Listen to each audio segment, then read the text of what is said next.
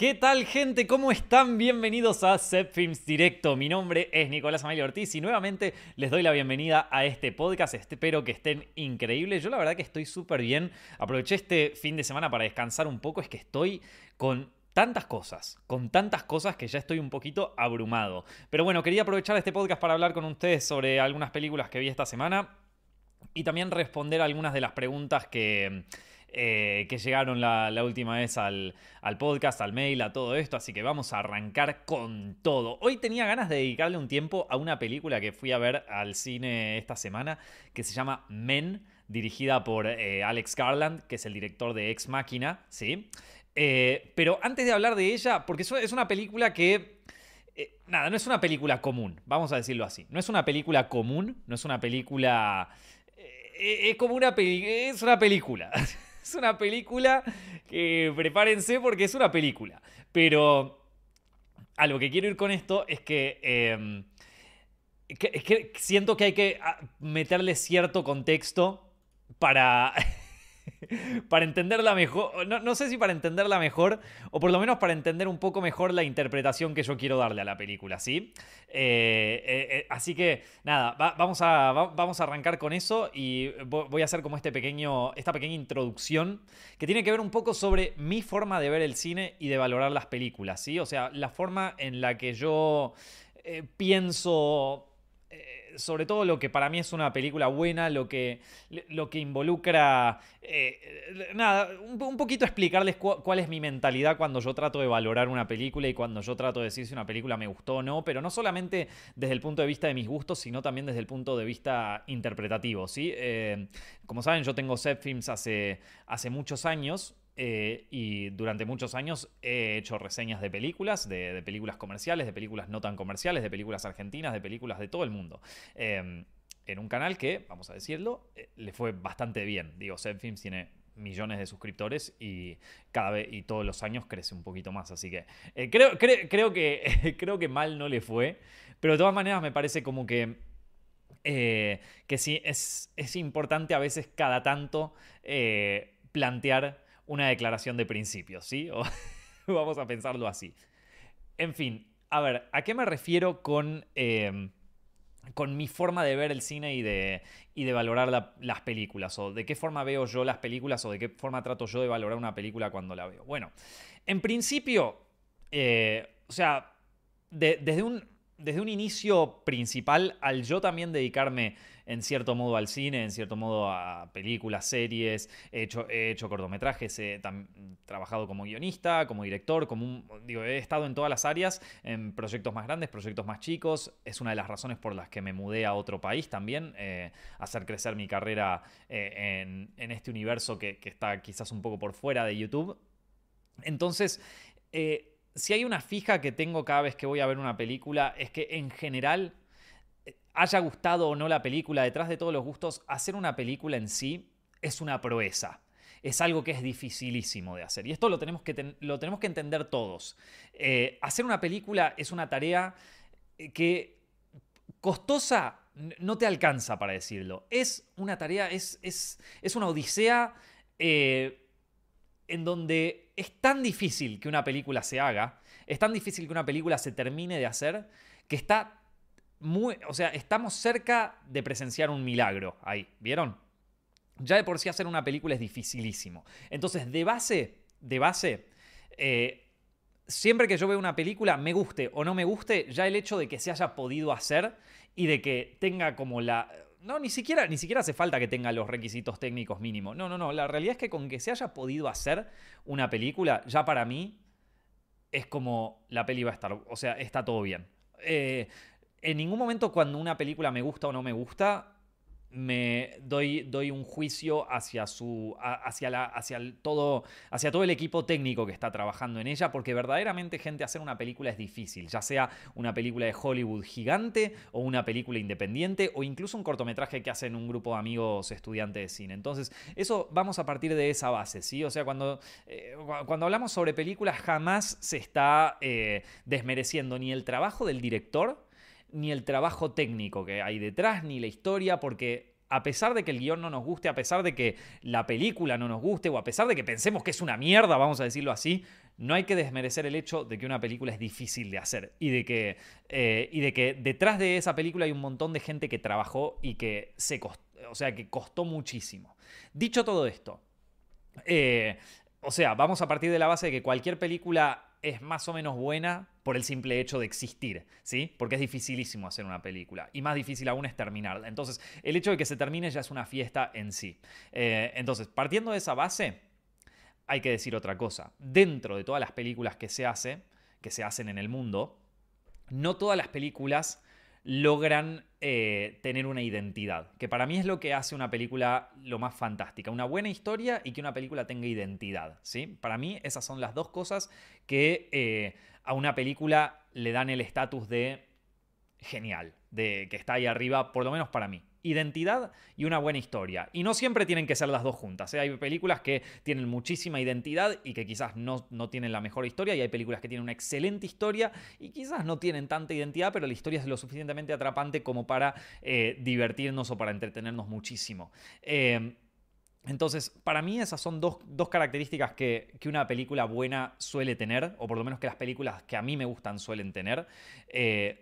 Entonces, partimos de la base que cualquier película está bien por el simple hecho de existir, porque es difícil hacer una película, pero dicho esto, hay eh, dentro de todas las películas que se hacen, hay pocas que tienen identidad y pocas que tienen una historia genial. Esas son las películas que yo más aprecio. Y eh, hoy por hoy, hoy en día, digamos que eh, por, cómo está planteado el sistema de distribución de muchas películas y porque todos los estudios tratan de llegar a la mayor cantidad de gente posible y generar el mayor hype posible frente a una película o frente a cualquier cosa, eh, muchas veces la historia o la identidad de una película terminan quedando como relegadas durante el periodo de estreno de esta película, lo que no quiere decir que a medida que pasen los años no se, no se reivindique esto. ¿sí? Por ejemplo, les voy a dar un ejemplo. Eh, ¿Se acuerda, eh, por ejemplo, hace, hace muchos años, va, hace, no muchos años, hace, en 2016 creo que fue, en 2016 se estrenó eh, Black Panther. Eh, Black Panther es una película que se promocionó en todo Estados Unidos y todo el mundo como la, nueva, la nueva Martin Luther King de las películas. ¿sí? Una película que tuvo una promoción en donde si vos decías que no te gustaba la película, básicamente eras un racista exterminador, ¿vieron? Entonces, ¿qué pasaba? Mucha gente eh, se subió a este tren del hype y cualquier película y cualquier persona que criticara a Black Panther o que no le gustaba a Black Panther o que dijera básicamente que Black Panther no le, no le pareció fascinante, eh, era considerado eh, un, un, un, traidor, básicamente. Un traidor a Marvel, un traidor a las películas y un poco conocedor del cine.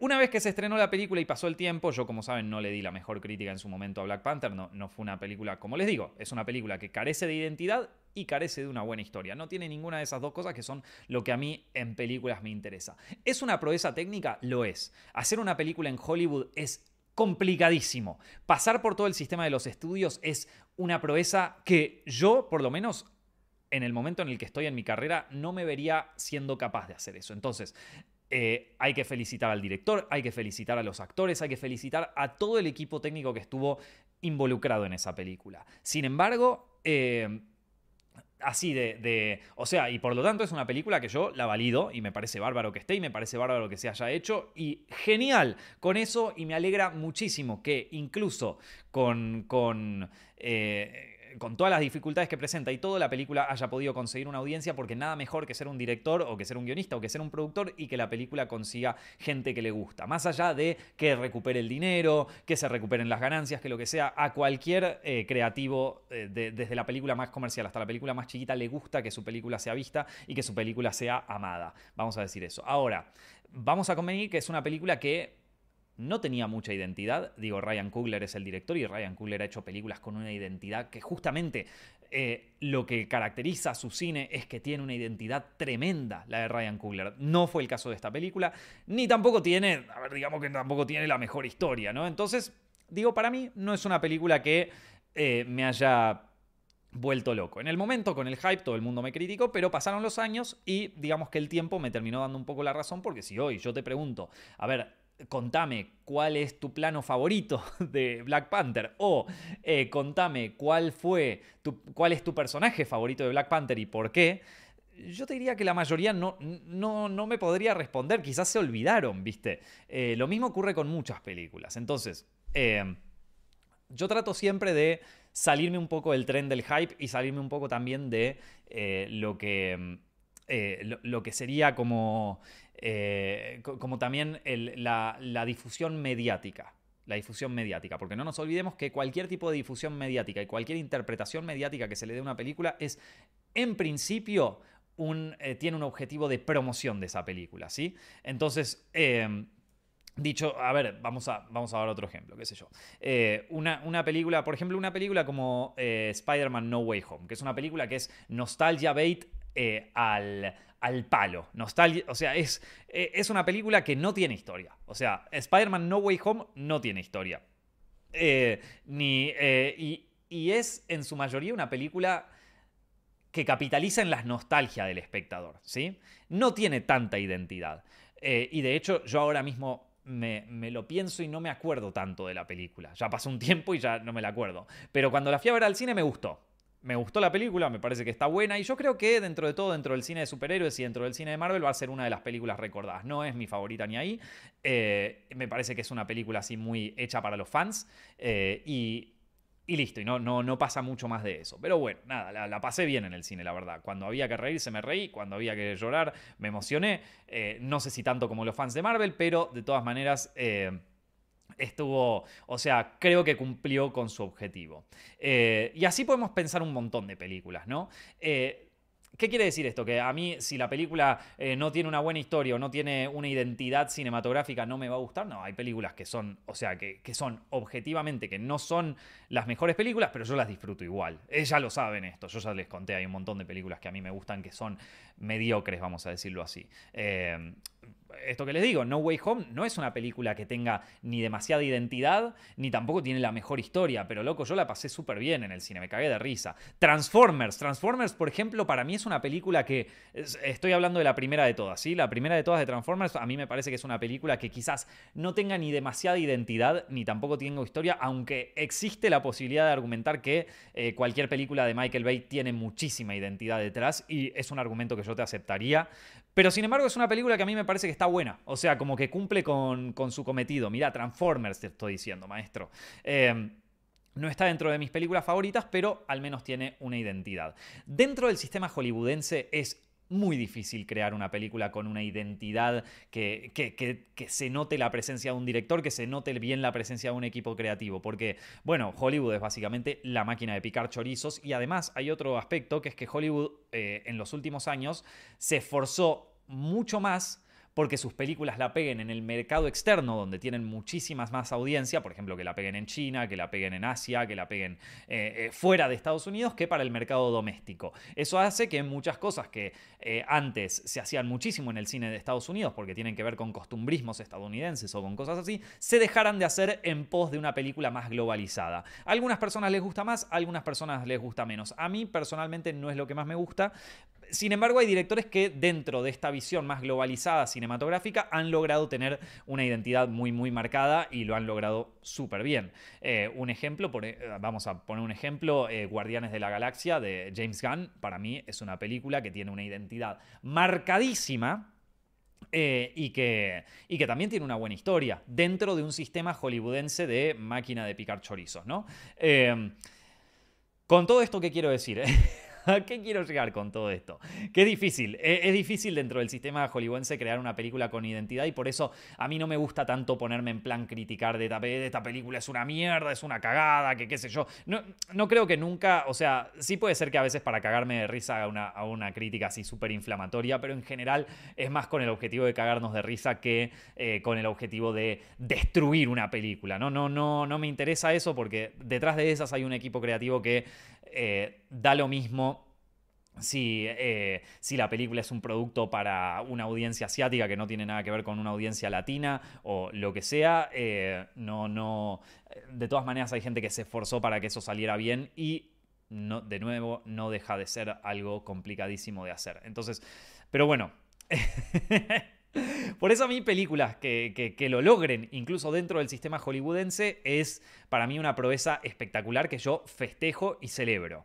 Eh, fíjense, por ejemplo, cómo, cómo, notar un poco cuando está la identidad de un artista o cuando está... Por ejemplo, fíjense eh, Nomadland, la película de Chloe Zhao, ¿no? Nomadland es una película protagonizada por Frances McDormand que, eh, digamos, se ganó un Oscar, si mal no recuerdo, una película que le fue muy bien a nivel taquillero y que además también le fue muy bien en eh, los premios de la Academia. Y es una película que de alguna forma em, marcó el comienzo de la carrera de la directora Chloe Zhao. ¿sí?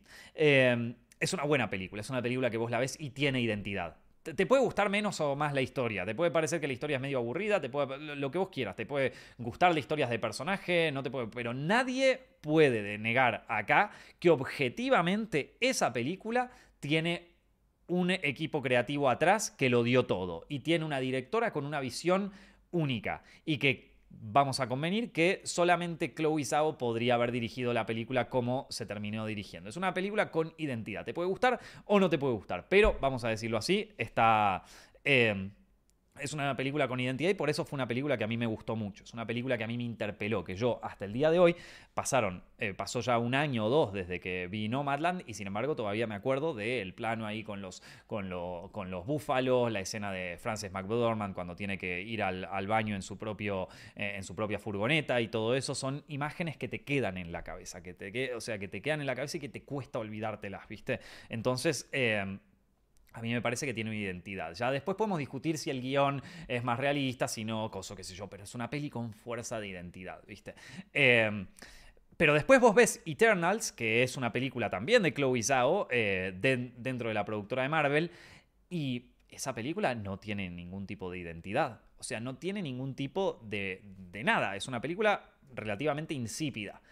Y la historia también lo es. Entonces, no más allá de la proeza creativa, que vamos a decirlo, todas las películas de Marvel tienen una proeza de efectos especiales, de color, de técnicos y cosas que es espectacular. Y eso nadie, incluso la persona que más deteste las películas de Marvel o la persona que más deteste las películas de superhéroes y todo, ninguno te puede decir que no son proezas en cuanto a la tecnología de efectos visuales y de la tecnología de coso. Incluso Taika Waititi, que ahora de repente odia los efectos visuales de sus propias películas, incluso él tiene que admitir que los efectos visuales de las películas de hoy en día, de las películas comerciales grandes, están cada vez mejor y es sorprendente lo que se llegó a lograr con cada vez menos recursos en el ámbito de efectos visuales en el cine, ¿sí? O sea, nadie, eh, nadie va a, ponerse a discutir eso, ¿ok?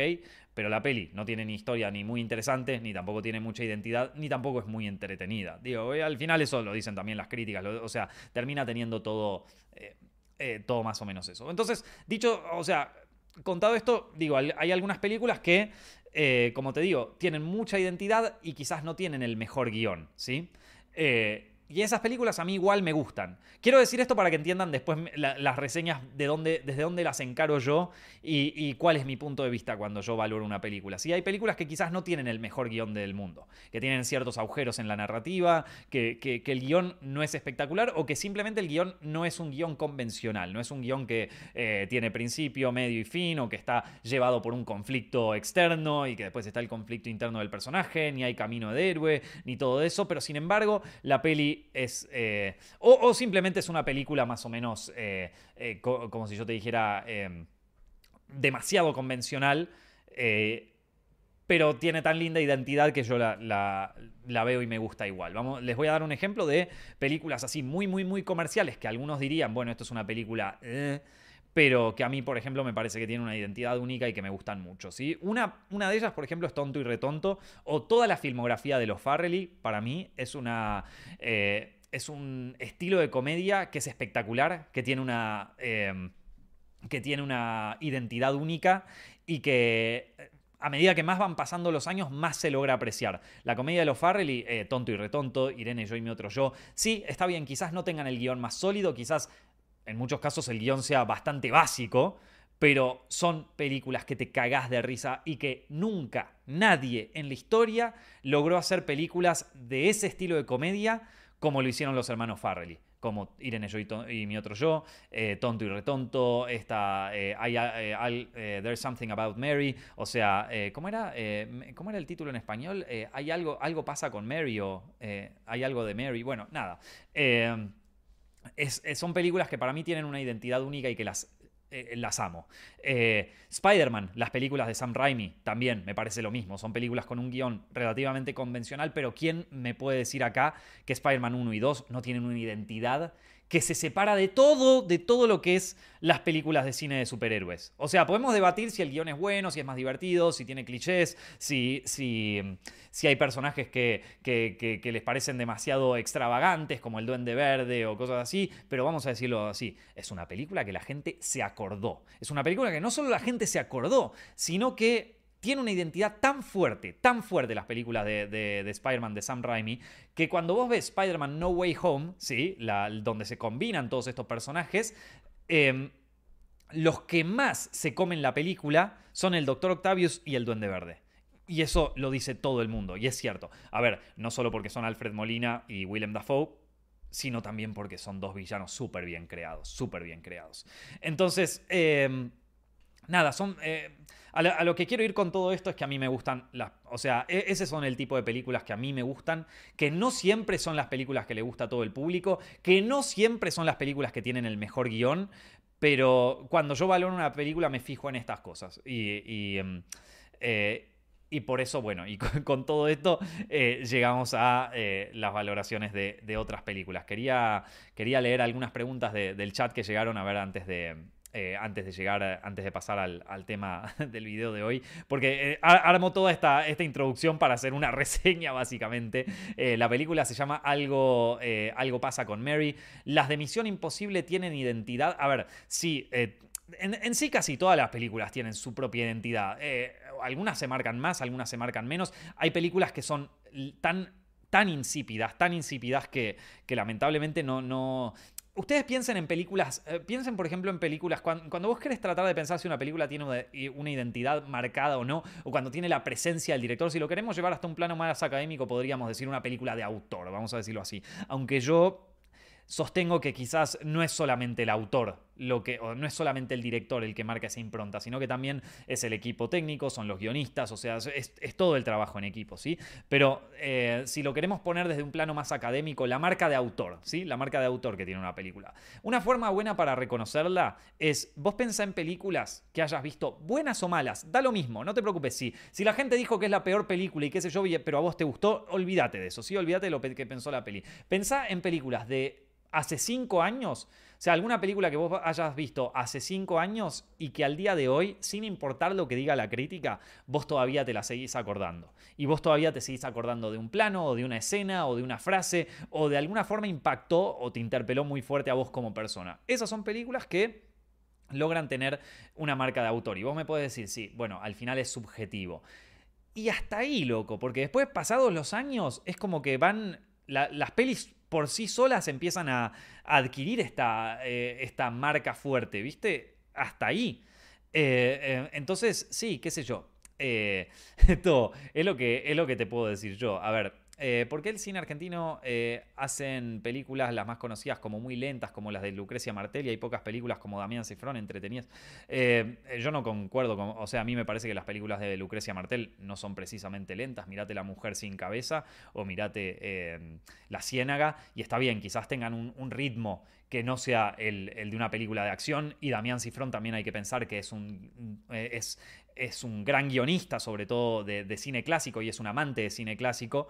Eh, y, y digo, me parece que no es la búsqueda que tiene Lucrecia Martel con esas películas, precisamente generar una historia eh, convencional de, no sé, de, un policía buscando al ladrón. Que no, eso tampoco invalida lo de Cifrón, ¿eh? Las de Cifrón también me, parecen buenísimas. Esto, eh, de hecho, personalmente yo prefiero las pelis de Cifrón, a mí me gustan más. Si vos me preguntás, vamos a ver La Ciénaga o vamos a ver El Fondo del Mar, toda la vida voy a querer ver El Fondo del Mar. Pero no quiere, una no invalida la otra. Y que a vos te guste un tipo de cine más que otro, tampoco te impide poder ver cuáles son las cualidades positivas dentro de ese cine. De nuevo, volviendo al tema de identidad o de marca de autor en esas películas. Vos cuando pensás en la ciénaga, te acordás de la ciénaga. Yo la película la habré visto hace 10 años, la ciénaga, y todavía me acuerdo momentos, me acuerdo planos, me acuerdo escenas, me acuerdo esa quinta donde, donde eh, que queda en el medio de Salta y donde está el pantano allá de fondo, y me lo acuerdo, y hasta me acuerdo, casi te diría que me acuerdo las sensaciones que,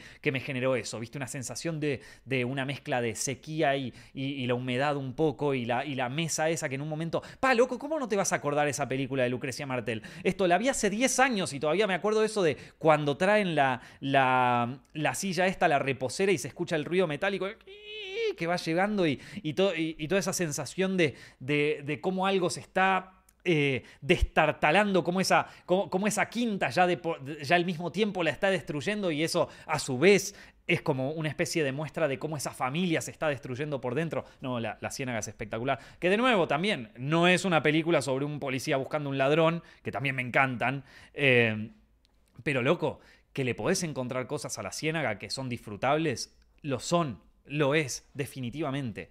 Eh, así que nada. Bueno, eso un poco para entender mi visión frente a lo que yo considero una película buena, ¿sí? O sea, lo, que para mí son películas eh, que valen la pena ver.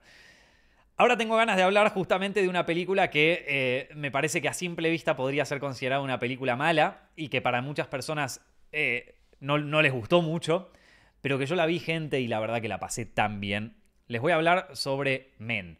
Una película que se llama así, se llama Men.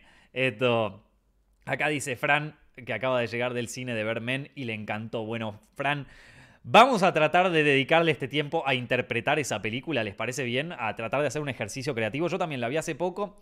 Eh, no eh, no vi ninguna película ni tampoco me interesa, eh, perdón, no vi ninguna reseña de la película ni nada de eso, o sea que vamos a tratar de interpretarla juntos, vamos a tratar de ver un poco eh, qué, se quería contar con esta película y, qué, fue el viaje que acabamos de presenciar, ¿no?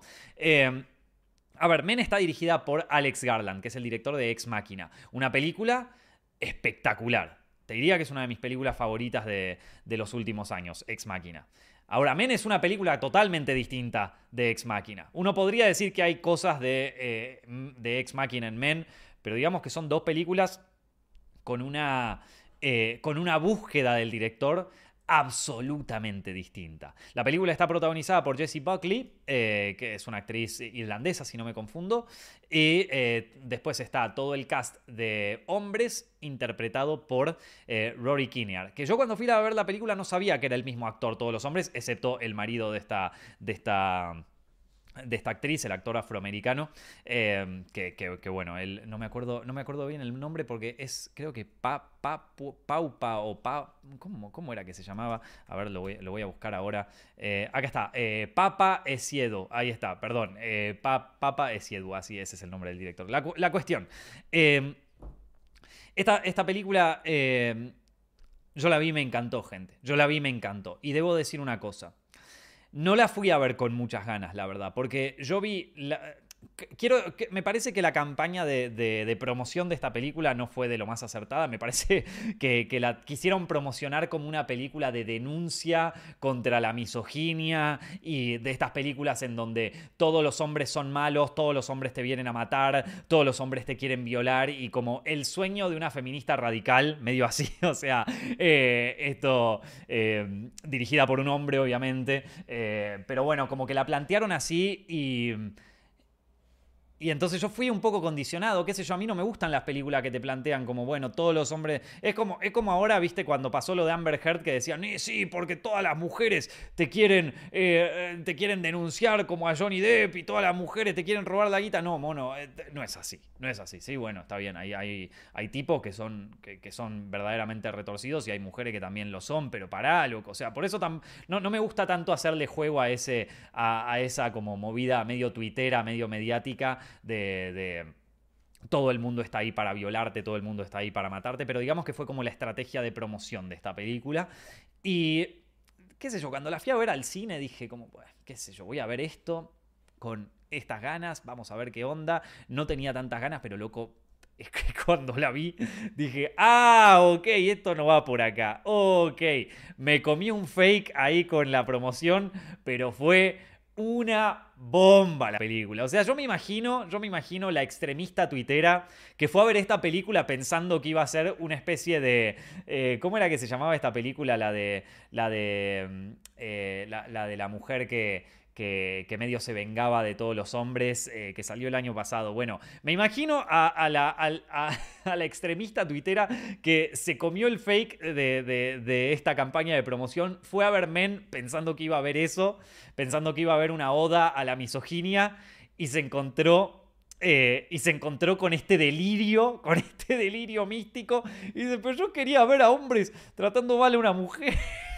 Y se encontró y se encontró con este delirio místico que es Pa loco, qué espectacular, gente. Qué espectacular. Ahí está, Promising Young Woman es la película. Que de todas maneras, a mí Promising Young Woman a mí me gustó porque me parece una película sincera. Me parece que es una película que te dice, yo soy esto y esto es lo que vas a ver y esto es lo que va a ver. Lo que no me gustó tanto de Promising Young Woman es que después la, solución que le encuentra la mujer a todas las injusticias de, de, la humanidad es eh, pegar, o sea, matarse, ¿viste? Eh, como que su única forma de hacer justicia era la inmolación, ¿viste? Que es como, bueno, básicamente es como la victimización pura, ¿vieron? Entonces, eh, a mí me hubiera gustado, o sea, honestamente, para mí un final más satisfactorio para Promising Young Woman es tipo, que venga. Y vos me podés decir, bueno, pero eso no es un final realista, qué sé yo. Yo no voy al cine para ver una película realista, mono. Para eso tengo mi vida, que mi vida ya es bastante realista y bastante eh, dramática, ¿viste? y, bastante, y bastantes problemas tengo. Yo, o sea, si vos me mostrara que la vina agarra y los caga a tiros a cada uno de estos tipos, a uno le clava un zapato en la cabeza, a otro lo. lo o sea, esa para mí hubiera sido la película de venganza. Eh, eh, o sea, hubiera sido espectacular para mí. Pero, pero bueno, volviendo a Men, eh, qué delirio que se habrá encontrado esta extremista tuitera que, que venía buscando eso y terminó encontrándose esto. Bueno, a mí me pasó lo contrario, gente. A mí me pasó que yo venía esperándome una, eh, claro, una especie de, eh, tweet porn, ¿viste? O sea, una de estas cosas que le gusta a los tuiteros, que, te muestra de, hablando de masculinidades tóxicas y de todo eso, que yo no lo invalido, ¿eh? O sea... Eh, esto me parece, digo, cuando tenés mi edad ya has pasado y has conocido gente que verdaderamente es un psicópata y que le ha hecho a, su novia o incluso amigas mías la vida imposible. O sea, no se los estoy invalidando con esto, pero vamos a decir que hay como una especie de... o sea, que digo, que, que, hay, así como lo mismo que lo de Amber Heard. O sea, yo también sé que hay mujeres que están medio retorcidas de la cabeza y que hacen denuncias falsas y qué sé yo, pero ni en pedo, ni en pedo es como te lo plantan algunos hombres que tipo, eh, todas las mujeres te quieren robar toda la guita. Bueno, nada cuestión. Volviendo a eso. Eh, esto. Y yo fui claro, yo fui pensando que bueno, va a ser esto, va a ser qué sé yo. Y terminó siendo un divague, un divague. Claro, yo al principio estaba como, bueno, y ahora viene la parte en donde todos los hombres son malos y todos los hombres la quieren violar y de repente es como que digo, pa, pero esto, ¿y a dónde estamos yendo? Y es como que el director me dijo, mirá, yo me voy a meter por acá, Nico. O sea, digo, la peli ya no va más por el lugar que vos pensabas. La peli va a ir, va a tomar este camino. ¿Te gusta? ¿Lo querés meter? Y yo... Mm, me interesa, a ver, contame más. Y de repente... y de repente el tipo agarra y ya me dice como, amigo, si no te subiste al tren ahora, o sea, hay un punto en la película en donde el director te dice, amigo, si vos no te subiste al tren ahora, ya no hay más oportunidad de subirse. Ya este tren se mandó y está a todo vapor yendo a todo lo que... y terminó siendo lo más, loco. Y terminó siendo lo más. O sea, es espectacular. ¿Cuál es mi interpretación de esta película? Voy a dar mi interpretación y si quieren ustedes pueden dar su interpretación en eh, los comentarios. Y esto va a incluir ciertos spoilers, ¿ok? O sea, em, así que a partir de ahora voy a hablar con, con, algo de spoilers, ¿ok? Eh, a ver, la, película para mí, en su, o sea, en su totalidad, habla sobre el proceso de sanamiento de una mujer que está experimentando un estrés postraumático. Un estrés postraumático eh, producto de la violencia doméstica que, vivía con su ex marido y sobre todo también sobre el terror de haber visto, bueno, la muerte, el suicidio de su marido. Entonces, el tema principal de la película, o vamos a decir así, el arco del personaje principal, el arco de la protagonista, es este. Es eh, una mujer que eh, luego de vivir un, un, evento traumático de violencia doméstica y además de presenciar la muerte de un ser que, bueno, podríamos decir un ser que, que, la, eh, que la violentó, pero también era un ser querido para ella en su momento, bueno, después de vivir dos eventos absolutamente traumáticos, esta mujer se recluye a otro lugar que queda en el medio de la nada, en una mansión, en una casa que muchos podríamos decir que esa casa eh, eh, con, la decoración roja y que aparte el personaje este que, le invita a pasar le dice es una, es una casa que existe desde tiempos inmemorables, de que tiene casi 500 años, ¿no? Entonces podríamos pensar que es algo ya casi primitivo, algo que ya está, eh, que trasciende las barreras del tiempo, ¿no? Algo quizás más que tiene que ver con el alma o incluso con el subconsciente, ¿no? Entonces cuando ella se mete en esa casa se está metiendo en su propio subconsciente y en su propia... Eh, y en su propio vamos a decirlo así, en su propio delirio místico, en, su propia, eh, en, su, en, sus propios traumas. Explora sus traumas a raíz de esto, ¿no? Eh, Obviamente, siendo que uno de sus traumas fue de violencia doméstica, mucho de esto está atravesado por la violencia, la violencia de, un hombre hacia ella y todo eso se ve, se ve marcado en los distintos hombres que, con los que ellos se ven. Que no me parece, o sea, no me parece casualidad que justo todos los hombres de esta película están eh, interpretados por el mismo actor. ¿Ustedes sabían que cuando nosotros soñamos Todas las caras que nosotros vemos en nuestros sueños, todas las caras que nosotros vemos en sueños, son caras que vimos en la vida real. O sea, son caras que no son caras que se inventa nuestro subconsciente, son caras que vimos en la vida real. Entonces, eh, por alguna razón, y andás a ver, andás a ver en una de esas, decir que nunca vemos, nunca vemos al padre de esta, de esta actriz, de este personaje. Pero puede ser la cara del padre este, este actor que está ahí, ¿no? Esto ya sí nos vamos un poco a la, interpretación falopa, ¿no? ya sí nos vamos a la interpretación falopa, ¿no? Pero, pero podría ser una visión de, de, su, o sea, de su subconsciente que a toda la violencia que recibió de parte de su marido le adjudica una visión de eh, un conflicto de ella de más chica que quizás tuvo con su padre, ¿no? Entonces vamos a, vamos a ponerlo así, estamos ya llegando a una interpretación psicoanalítica totalmente falopa, gente, ¿ok? Esto...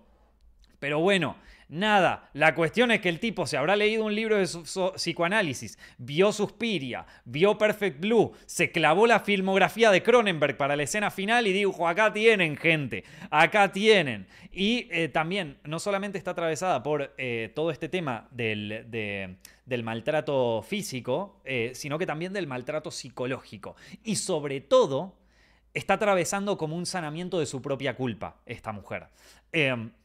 Que eso está súper bien tratado, el, tema de la culpa. Eh, como, claro, eh, e, esa, la, yo, yo, vengo jodiendo que todo el mundo habla de masculinidad tóxica, que dice yo, pero vamos a decirlo, la relación tóxica que ella tiene con, con, el, con el ex marido está súper bien planteada, está súper bien pensada. Si ustedes... Eh, yo porque ya tengo cierta edad, he conocido gente que ha pasado por relaciones tóxicas y de amigas mujeres que han tenido parejas absolutamente bizarras. Y cuando vos ves la dinámica de esto de culpar a la otra persona, de esto de decirle yo me voy a matar y va a ser por tu culpa, que era lo que le decía el tipo. O sea, está tan bien planteado eso, está tan bien hecho. Eh, ahí cuando decís, bueno, ¿dónde está el realismo en esta película? Por lo menos ahí, en esas escenas, que están súper bien dirigidas aparte, loco, están súper bien dirigidas. O sea, todo, el, coso ese naranja que lo, hace ver como también un plano eh, fuera de la realidad. Es que, cuando las cosas están bien hechas, loco, es que hay que decirlo, loco. Cuando las cosas están bien hechas, bueno. Eh, entonces, eh, a, qué estaba, pero es que estaba tan bien hecho eso. Y, y bueno, entonces el tipo no solamente la, le la maltrata físicamente, sino que también la maltrata psicológicamente, sobre todo jugando con la culpa de este personaje. Entonces vos acordate que la chica cuando entra a esta, eh, a esta casa, a la casa eh, lo primero, lo primero que, que, o sea, lo primero que ve cuando entra es este árbol con las manzanas, que yo cuando la estaba viendo digo, ah, otra vez el tema de la manzana y el jardín del Edén, qué creativo. Yo estaba medio en plan, al principio estaba medio en plan, esta peli no me va a gustar, pero está muy bien pensado en realidad, porque es la primera, o sea, cuando ella hace su entrada a su viaje por el subconsciente y esta búsqueda de sanar, lo primero con lo que se encuentra no es con un hombre, sino con su propio sentimiento de culpa. La manzana de Adán, el famoso pecado, eh, el pecado primitivo, no, ¿cómo es que se llama? ¿Cómo es que le dicen? Eh, el pecado inicial, el pecado... Loco, esto me pasa por, no, por ser poco religioso, loco. El pecado natural, el pecado... Bueno, ya saben a qué me refiero, ¿no? Que alguien lo ponga ahí en el chat. Esto... Eh, el, pecado primogénito, qué sé yo. Bueno, el, pecado original, ahí está, gracias Vicky. El pecado original. Bueno, eh, la cuestión, se encuentra con eso. Eso lo encuentra antes incluso que toda la violencia. O sea que es una mujer que su primera, su primera cosa que está tratando de sanar es el tema de la culpa. Es el tema de la culpa y el tema de cómo ella lleva a cabo su propia culpa. De, cuando ella se encuentra con el cura, vieron que el cura en un momento le, eh, le, empieza a decir como, che, bueno, ¿no será que vos tenés la culpa de que se mató tu... Y es como que todo el tiempo ella está atravesada por estas dos temáticas, la culpa y cosas. Y de hecho, eh, todo el tiempo es por qué me lastimás, eh, por qué lo, lo, lo metiste en cana a este pobre tipo, que en realidad era un tipo que estaba medio enfermo y que estaba caminando ahí desnudo por la calle, tampoco se merecía que lo, que lo maten, viste, es como, bueno, Nada, es como siempre atravesando este tema. Y es, super, su proceso de sanamiento. En algún punto esta película en ese sentido me hizo acordar mucho a Perfect Blue. Eh, que también eh, habla de nuevo de, desde otro punto de vista, ¿no? O sea, en esta, en esta película se trata sobre, una, sobre el, estrés postraumático de una relación tóxica y la muerte de, un, de, una persona cercana, vamos a decir cercana por no ser querido, porque ya, creo que el, matrimonio estaba terrible. Pero Perfect Blue lo habla desde el punto de vista de la eh, despersonalización de, alguien frente a la fama y frente a su propia, frente a su propia imagen, ¿sí? la imagen de sí misma. Eh, pero es lo mismo, es un viaje de sanación, es un viaje en donde el personaje se descubre a sí mismo y es un personaje en donde toda la película es en realidad una, eh, una especie de caja de su propio subconsciente que se abre frente al espectador. ¿sí? Perfect Blue también lo es. Perfect Blue es una película que es espectacular, es una de mis películas preferidas del mundo. Si no la vieron, Perfect Blue de Satoshi Kon, para mí es la mejor película de Satoshi Kon, una peli de anime. Eh, se las, se las súper recomiendo. Si todavía no, no, la vieron, en serio que les tengo envidia porque es lo mejor que, les puede pasar. Pero bueno, la cuestión es que eh, en ese sentido es parecida. Creo que en el final, en el epílogo de la película, si bien se parece un poco a Perfect Blue, y ahora que me pongo a pensar es bastante parecida a Perfect Blue, el, final de esta película. No, no, no el final, no la, la escena final, sino el epílogo, cuando la viene a buscar su amiga y se la encuentra ahí. Eh, sí, está, está buena, eh, o sea, es medio Perfect Blue. Pasa que yo te tengo que ser sincero, lo que me encantaba de Perfect Blue es que termina con un tema arribísima. O sea, Perfect Blue termina con la mina no solo que ya sanó, sino que está perfecta, ya se descubrió a sí misma, termina con un tema de pop ahí al palo arribísima. No, no, no, está, es tremenda Perfect Blue, es buenísima. Eh, yo se las recomiendo tanto, chicos, se las recomiendo tanto Perfect Blue. Pero bueno, eh, nada, y a ver, podemos hablar un poquito de... Después, o sea, hay un momento, en el, momento en, donde ella vuelve a la casa después de que atrapan este tipo desnudo, que tengo que decir dos cosas. Hay un momento en la película. Porque quizás esta película, y esto para, de nuevo, ah, es posible que haya gente que no les haya gustado la película, que lo entiendo, porque es una película que no tiene un... O sea, donde el guion, la narrativa no es precisamente lo que mueve a esta película. Así que entiendo si no te gustó, así como entiendo que, quizás hay algunas películas de ese estilo que no te gustan. Pero de todas maneras, yo no dejaría de verla por un tema de que hay algunos, algunas cosas, y sobre todo si quieren dedicarse a la dirección de cine o, si quieren trabajar como directores o si están preparando un cortometraje o algo así, gente, acá hay inspiración. O sea, en esta película tenés inspiración a lo bestia, tenés inspiración a lo bestia. Hay un momento en donde ella, en donde ella está mirando el teléfono y ve las fotos que, tomó ahí en el parque, en donde se había encontrado este personaje desnudo. Y la escena está tranqui, pero me pareció espectacular cuando ella va acercando la imagen y nos vamos acercando y me generó un malestar ese momento, me generó un malestar, un, horror, verdaderamente un terror, eh, porque digo, que no se acerque a este tipo, o sea, que no acerque demasiado la imagen a este tipo porque no quiero ver cómo es la cara de este tipo. O sea, yo lo veía desde lejos ahí en la imagen y digo, no quiero ver la cara de este señor, debe ser súper turbia, no, no, no quiero. No, o sea, me generó un muy malestar y cuando terminó la escena, que nada, después abre el coso, pero toda la música, todo el coso es como que, Uf, loco, se me puso la piel de gallina y la, la pasé mal, la, la, pasé genuinamente mal en ese momento, en esa escena. Y yo dije, pa, loco, es que de acá, de acá yo saco ideas. ¿Qué te puedo decir? De acá yo saco ideas, mono. Em, y eso me encantó. Y después, eh, la, escena de ella, de ella en el túnel, medio como cantando, está buena, se me hizo un poco larga al principio, pero está mucho, mucho mejor cuando pasa lo otro. O sea, cuando recibe ella el grito del otro lado. O sea, se me hizo un poco largo todo lo de ella cantando y que va y qué cosa. Es como, bueno, dale, amiga, que te vas a quedar toda la película cantando, ¿viste? Perdón, loco, que a veces me pongo muy básico. O sea, yo paso de estar, vamos a interpretar una interpretación freudiana de esta película y de repente, che, mona, que vas a seguir cantando toda la peli. Dale, loco, que pase algo. Ay, discúlpenme, loco, pero sí, es que soy medio básico, soy medio imbécil. Se me hizo un poco larga esa parte, se me hizo un poco larga, estaba la mina ahí cantando, cantando, y yo digo, ¿qué es esto, boludo? Blancanieves. Y, y no paraba más, no paraba más de cantar, pero de repente, de repente le cantan del otro lado. Ni siquiera le cantan, le gritan del otro lado. Y le gritan un grito que es como ¡ah! así. Y del otro lado del túnel, que aparte parece un túnel interminable, hay otra persona y esa persona está en sombras y se empieza a acercar a ella y empieza a acercarse corriendo. Uy, Dios mío, qué mal que la pase en ese momento. Yo que estaba, bueno, volví a cantar, señora, vuelvo a cantar, que estaba todo bien. No, no, no, no, no, qué mal que la pasé en ese momento, gente. Qué mal que la pasé en ese momento, pero nada. Eh, otro de esos momentos que yo dije, pa, es que, es que está buenísimo. Es que esto está buenísimo, esta peli es un viaje. Y ahora sí, podemos hablar de la secuencia final. O sea, la secuencia final de esta película es cuando vos o entraste o te fuiste, ¿sí? O sea, la secuencia final de esta película es donde vos decís, maestro, yo acá me bajo del tren o yo acá me subo completamente y le voy a dar de una. Porque la secuencia final y, esta película yo la vi solo una vez, ¿viste? Pero es como que la, vi, pero la experimenté como siete veces ya. Esto está.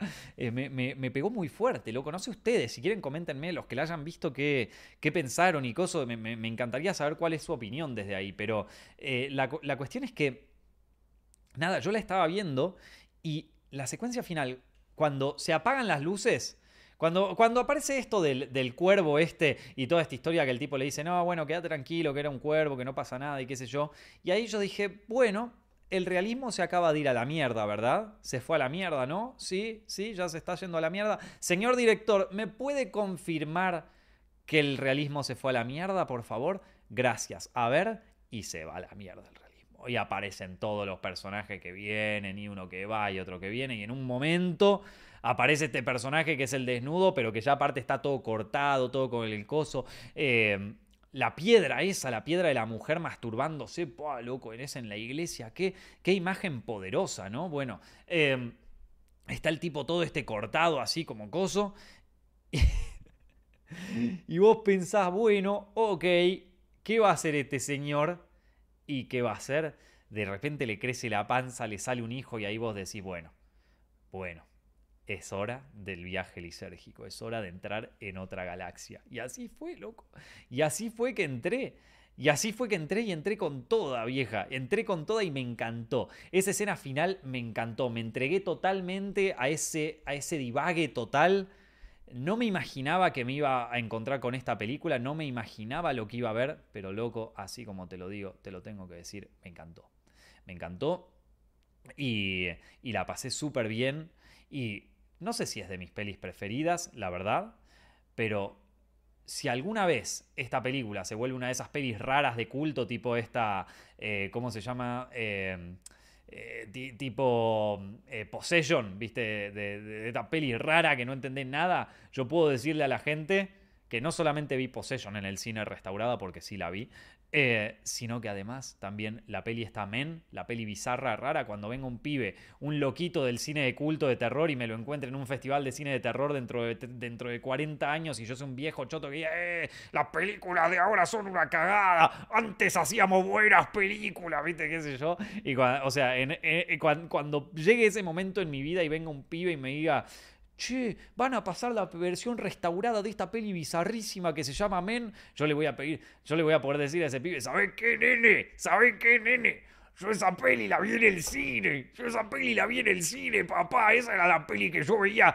con las que yo veía cuando era pibe. Esas son las que, la, la peli como se hacían antes, bien. No como la mierda que se hace ahora. que seguro, seguro voy a estar así. No, antes hacíamos buenas películas, ahora yo se hacen todas una mierda. Todas, películas así del metaverso, de que ese taporonga, güey. Ese, ese voy a hacer yo, gente. Ese voy a hacer yo.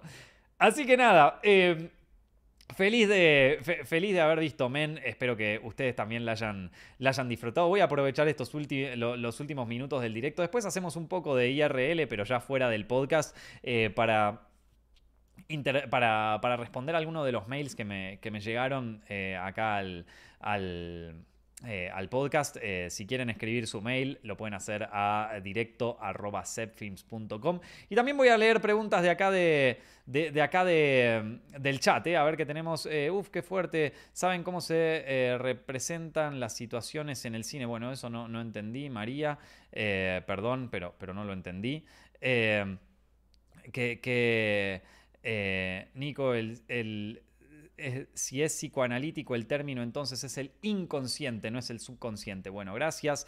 Eh, después acá dice, el feminismo no pretende ser que todos los hombres son, pero enseguida todos los antifeministas dicen esa simpleza. No, no, no, yo no, pienso que lo sea, querida María, no, no pienso que lo sea. Lo que sí pienso, y esto es verdad, porque cualquiera que haya entrado a Twitter alguna vez en su vida, sabe que existen ciertas extremistas, mujeres, en, su mayoría, si son hombres, bueno, son los aliados que, que lo hacen básicamente para ponerla, pero existen muchas extremistas que piensan que básicamente toda su ideología gira en torno a odiar a los hombres. Así como hay un, hay un sector dentro de, dentro de los hombres excesivamente misógino que eh, piensa que todas las mujeres son unas retorcidas, unas hijas de puta, que te van a hacer una denuncia falsa, que son Amber Heard, que, esto, que qué sé yo, que... O sea, no, me parece que las dos cosas son, son eh, totalmente extremistas y que, y que es claramente gente que nunca salió al mundo en la vida real o que algo le hicieron en la vida que le hace tener una visión completamente retorcida sobre el mundo real, ¿sí? Eh, entonces no, no, no, en ningún momento lo, en ningún momento eh, eh, pensaría hacer un reduccionismo así de, de, una idea feminista. creo que lo, expresé bastante bien durante la, durante la, reseña de la peli. Eh, Nico, ¿harías un podcast hablando de pelis de Cronenberg? Claro que sí, me encantan las películas de Cronenberg. Una de mis películas preferidas de Cronenberg es eh, esta película que se llama Dead Ringers, que es una película que no es tan conocida de él. Eh, como quizás La Mosca, como quizás otras películas, pero para mí es mi preferida de Cronenberg. Es Dead Ringers. Está protagonizada por Jeremy Irons, en donde eh, eh, Jeremy Irons actúa de, dos, eh, de dos gemelos. así que Men me recuerda a Repulsión de Polanski. Puede ser, y sí, sí, la verdad que tiene algunas cosas de ahí. Sí, sí, sí, es verdad. toca más o menos temas parecidos. Lo que tiene de Repulsión es que es mucho, mucho más retorcida para mí, porque tratas ya sobre el tema de una chica que fue violada por, creo que por su padre. O sea, se sugiere, se sugiere en el último plano de la película que fue violada por su propio padre cuando ella era chiquita. Eh, y es... Eh, es que lo acabo de contar y se me puso la piel de gallina, loco, ese último plano de repulsión. Uf, es que estamos hablando de cine allá arriba, gente. Estamos, estamos hablando de cine allá arriba. Eh,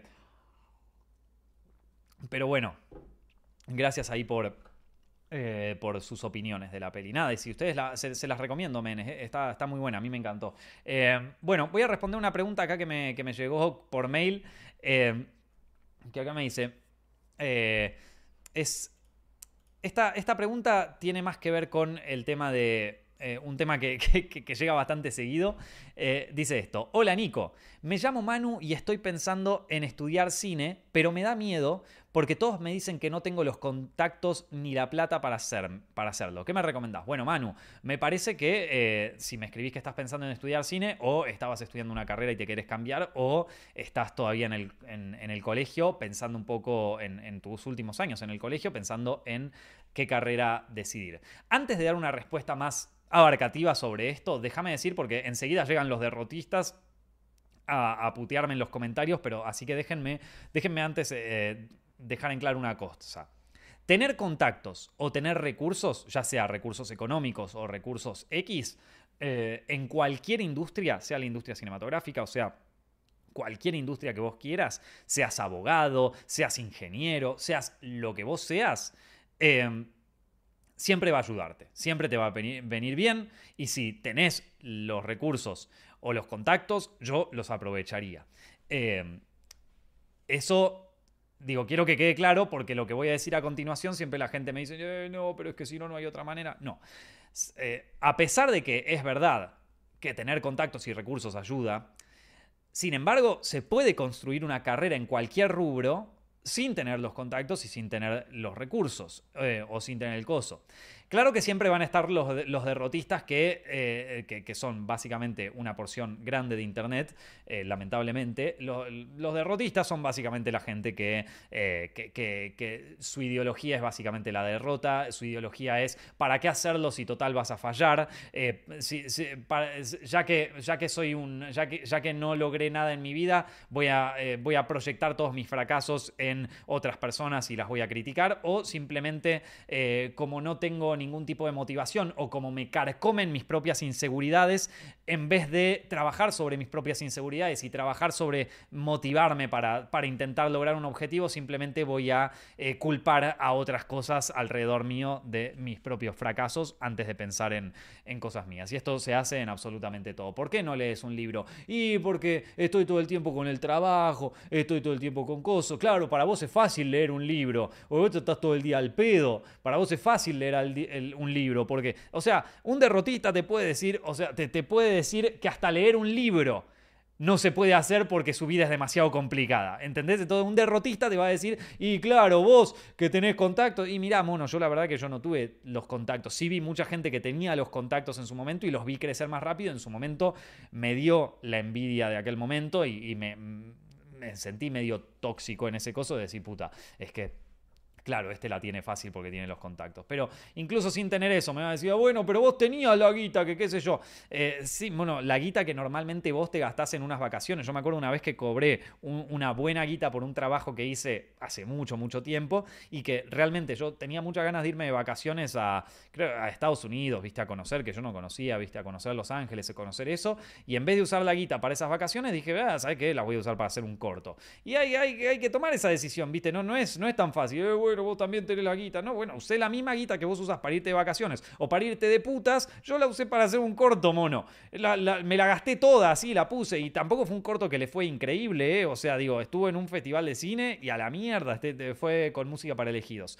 Esto. Y después te dice, bueno, pero vos, eh, claro, tuviste la, posibilidad de, Tenías amigos que hacían cine con vos y que le gusta, yo no tengo amigos bueno, a ver, tampoco era que era la persona más sociable del mundo, ¿viste? O sea, sí, es verdad, tuve suerte de tener un grupo de amigos que, que nos apoyábamos entre todos, pero digo, Monty, que también estudió cine conmigo, también ha logrado una carrera bastante prolífica, se dice, en, en, el, en, el, trabajo que hizo, y no fue precisamente por, porque no, nos conocíamos o cosas, ¿entienden? Entonces, eh, esto, entonces sí, los derrotistas van a estar siempre. Yo, sin embargo, creo que... Eh, se puede lograr eh, construir una carrera dentro de cualquier ámbito eh, sin tener los contactos y los recursos. Hay un montón de ejemplos de gente que lo ha hecho, pero es una carrera más lenta. O sea, es una carrera que, claro, vos vas a ir, vos vas a estar trepando la, trepando la montaña con las manos, con todas las manos llenas de tierra, de tanto que estás trepando ahí la montaña para llegar. Ni siquiera te estoy diciendo para llegar a la cima, ¿eh? porque también es eso. Hay mucha gente que dice o es la cima o no es nada. Digo, trepar hasta un cuarto de la montaña ya es bastante. ¿eh? Hay mucha gente que ni siquiera la trepa, que dice, ¿sabe qué? Esa montaña es muy alta, yo ni la voy a trepar. Digo, trepar un cuarto de la montaña, digo, que una vez te paguen por hacer un videoclip o alguna cosa, ya es muchísimo, gente, ya es muchísimo. Es algo que em, la mayoría de la gente, como te digo, se queda ahí en la, paz, en la base de la montaña y dice, eh, ¿sabe qué? Es muy alta, ni en pedo, que le hagan estos pelotudos. Esto, eh, entonces, sí, es un, es un viaje lento en donde vos estás con, la, con las manos llenas de tierra porque ya estás trepando ahí, todas las manos, todo con callos de lo que te costó trepar y, todos tus zapatos están rotos, hecho mierda porque ya trepaste un montón y le diste, y, le diste con todo lo que vos querías y encima te tuviste que bancar a la gente que te dice, no, si la montaña es muy alta y está, está el derrotista desde abajo que te dice, ah, mirá, que no llegás, eh, que te vas a romper una mano, imbécil, bajá, cagón, viste, otro que te dice, no, que te dicen desde abajo de la montaña, está la, está la gilada ahí abajo de la montaña que te dice, así no se trepa, maestro, así no se trepa, es un pie arriba, un pie abajo, haceme caso, yo lo sé, desde abajo de la montaña, está el tipo, vos con las manos hecha mierda y todo, y uno ahí sentado en la reposera, que la montaña no se trepa así, jefe, no se trepa así, si yo subiera, si yo subiera la montaña ahora, la subiría tanto mejor que vos, sos tan imbécil, o sea... Que es así, bueno. Bueno, entre toda esa historia, vos con las manos hecha mierda, con el pelotudo de abajo que te dice cómo carajo se sube la montaña, toda esa historia, trepando con la cosa, con una. Con, que te estás quedando sin oxígeno, que le estás pasando mal, que ya te duelen los dientes, que tenés hambre, que estás hecho mierda, que todo eso. Y. Eh, y de repente ves que al lado tenés un pibe que te dice, ah, curtite imbécil, y pasa con un helicóptero del padre. Ahí, no vamos a la cima, mono, con el helicóptero del papá que llegó ahí y llegó a la cima. Y bueno, mono, y bueno, es así, ¿qué se le va a hacer? Están los de abajo que te rompen las pelotas, está vos ahí poniéndole todo el empeño del mundo y está el pelotudo que va con el helicóptero del padre. ¿Qué carajo le vamos a hacer? Es la que nos toca vivir, mono, es la que nos toca vivir, pero ¿sabes qué? Lo estás haciendo lo estás haciendo bien y la única persona que tiene la posta ahí sos vos. La única persona que está ahí que va a dar el siguiente paso, que puede tomar la decisión de dar el siguiente paso cortito y coso, sos vos. ¿Y sabes qué es lo peor? Que cuando vos, no te digo cuando llegás a la cima, pues yo no me considero que esté en la cima ni tampoco es mi interés, yo voy trepando así tranquilo, viste, qué sé yo, voy viendo el que va con el helicóptero, voy viendo a la gilada que está cada vez más abajo, por suerte, y que, ya casi no la llego a escuchar porque están tan abajo que, se escucha... Y yo como, ya no te escucho, maestro, ya no te escucho. Y claro, como yo ya estoy tan lejos, veo que se juntan varios allá en la base de la montaña y mira este pelotudo como trepa, que se va a caer, que ya te vamos a ver caer. Y yo como que no te escucho, maestro, que ya estoy muy alto para escucharte. Ya te digo, o sea, la cima está todavía muy alta, pero por lo menos, y están ahí algunos con el helicóptero que llegaron, otro que tenía el helicóptero del padre, pero de repente el pibe es tan pelotudo que rompió el helicóptero del padre, ¿entendés? O sea, esto existe esa gente, existe esa gente que dice, yo tengo que gente que tiene todos los recursos del planeta, toda la cosa del planeta y sin embargo lo la caga, ¿viste? Y vos lo ves ahí como se va el helicóptero a la mierda. Eh, entonces...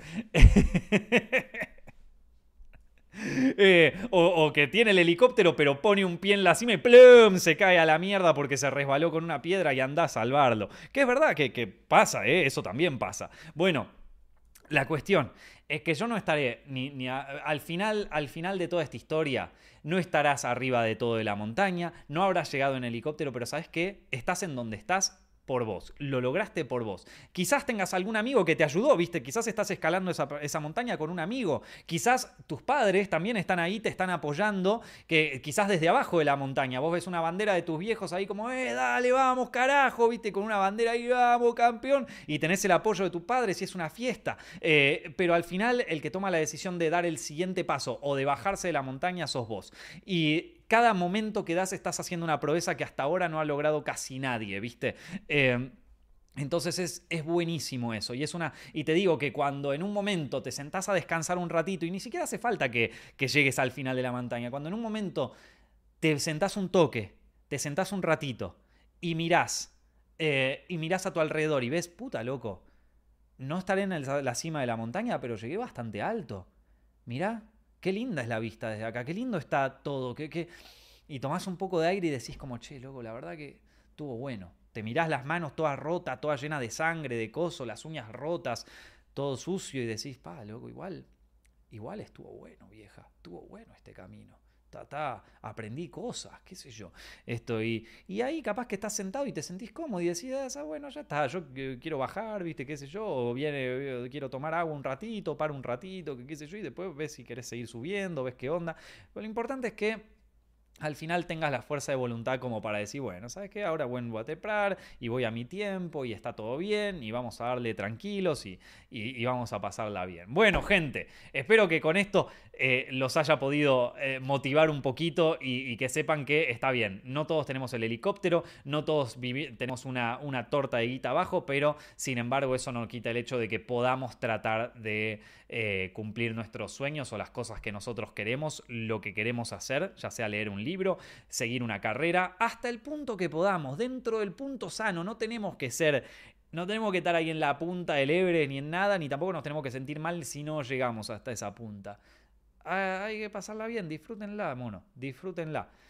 En fin, eh, ¿qué, ¿Qué, vamos a hacer? Bueno, gente, nada, esto, con, esto quería cerrar el, podcast de hoy. Vamos a cerrar el podcast, pero después me quedo un ratito, ya saben, me quedo un ratito más en vivo acá con ustedes charlando y cosas. Así que espero que la hayan pasado bien con este podcast. Si les gustó, no se olviden de escucharnos en Spotify, en iTunes y también ver el programa en YouTube, que ahora también lo estoy haciendo en vivo. Eh, les agradezco muchísimo por estar esta semana también conmigo. Nos estamos viendo la semana que viene. En fin, y, ahora sí, bueno, gente, ya estamos en el eh, un poco más IRL, ya terminamos con, con el podcast de hoy, ya podemos eh, hablar de Perdón, hablar de boludeces juntos. Eh, Nico, ¿qué opinas de la, de la cultura